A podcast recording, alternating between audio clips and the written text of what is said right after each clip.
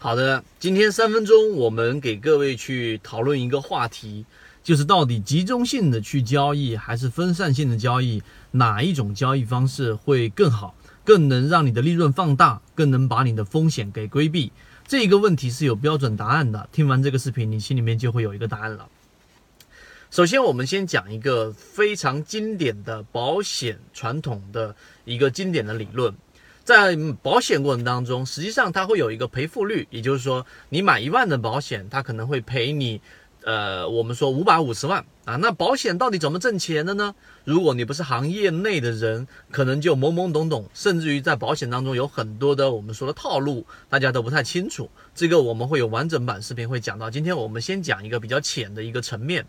首先，假设一个保险它的赔率就是一比五百五十，就是你买了一万，它赔付你五百五十，这是第一个条件。第二个条件，这一个事件发生的概率是一比啊一比七百七百一比七百，也就是说这个事情的发生概率是一比七百。那么最终你就会中间会有一个利差，就是每七百个人他买了这一个保险，最终就会有七百万的收入，然后再减掉这五百五十万的赔付率，那中间就有一百五十万啊，一百五十万的整个的这个呃利润，然后你再扣除人工、扣除成本，最终一个这个操作，最终你就大概七八十万左右的收入，这个就是保险最经典、最传统的理论基础。那为什么我要讲这样的一个话题呢？实际上，之所以保险行业能够在全世界啊，在全世界的规模上产生这么大的一个影响，并且呢，保险行业它是一门非常深入的一个科学的原因，其实最大的根本就是在于我们会把整个风险给它分散化，给它分摊化。这是我们给出大家的保险理论对于我们的启发的第一个点。所以，对于保险这套理论，你理解了之后，实际上你就要去想另外一个话题。刚才我们所提的，到底我把所有的资金买入一只个股，把所有的鸡蛋都放在一个篮子里，还是要把它分散开来呢？答案是分散开来的。非常传统的这一个呃经典的理论，格林厄姆的创造者啊，格林厄姆他直接有讲过一句话，也就是说，所有只买一只个股，孤注一掷买一只个股的操作都没有所谓的安全边际可言。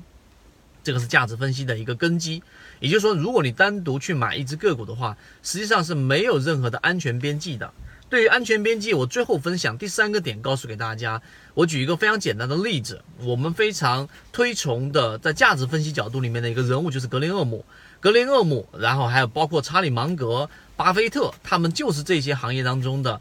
的这种非常顶尖的神一样的人物。那么，到底他们对于风险的控制达到什么程度呢？我举一个非常简单的例子，假设风险程度是一到十，有这样的一个刻度啊，这样一到十的这样的刻度，然后呢，一到五就是相当于是你可以想象一个悬崖的拐角，悬崖的拐角，它一到五这个刻度分为五个跑道啊，一二三四五，这是在悬崖边上的，那么五到十啊，六七八九十全部在悬崖之外的，这个就是我们说的一到十的风险刻度。你们认为巴菲特？或者说查理芒格或者格林厄姆他们的风险控制系数是在哪里？我告诉给大家，他们是在二和三这个位置，也就是非常非常风险，非常控制风险，非常厌恶风险，他们的控制是非常严肃的，非常高级的。那么对于我们普通的价值投资者，或者我身边所了解到的做价值分析的最厉害的人物，顶多也是把风险控制到三到四这个位置，就悬离悬崖边非常非常近了。而一般的投资者、一般的投机者、一般的散户，之所以连续性亏损去买泰永长征去打板，那么他们的风险系数大部分都是在六七八九十，就直接在悬崖上去进行这样的一种操作。所以这种操作上的风险系数控制，最终他们这一些大神级的人物，没有一个人，没有一个人，他们的交易是我们说的孤注一掷的买一只个股，或者说是重仓买一只个股，他们至少都是在五十五只到十只到二十只左右的这种风险分散的这种程度。所以今天三分钟视频你听完之后，一方面你了解了为什么我们所说的这一种保险能够在全世界能够。啊，做这么大的一个规模的经典理论基础，然后了解到了我们所说的这些投资者，他们最终为什么会选择去做分散？分散最终是可以把整个风险是降到一个非常低的一个水平的。这里面还涉及到很多的理论，例如说复利等等。这些我们会有完整版的视频，今天给各位去详细讲到。那如果说你想详细的了解刚才我们所说的，到底交易是集中性投资还是分散性投资，到底怎么去分散，最终怎么样用分散来把我们的风险降低，包括我们之前说的这一个凯利公式啊，这些我们都会在后面讲到。希望今天我们的三分钟对各位有所帮助。好，各位再见。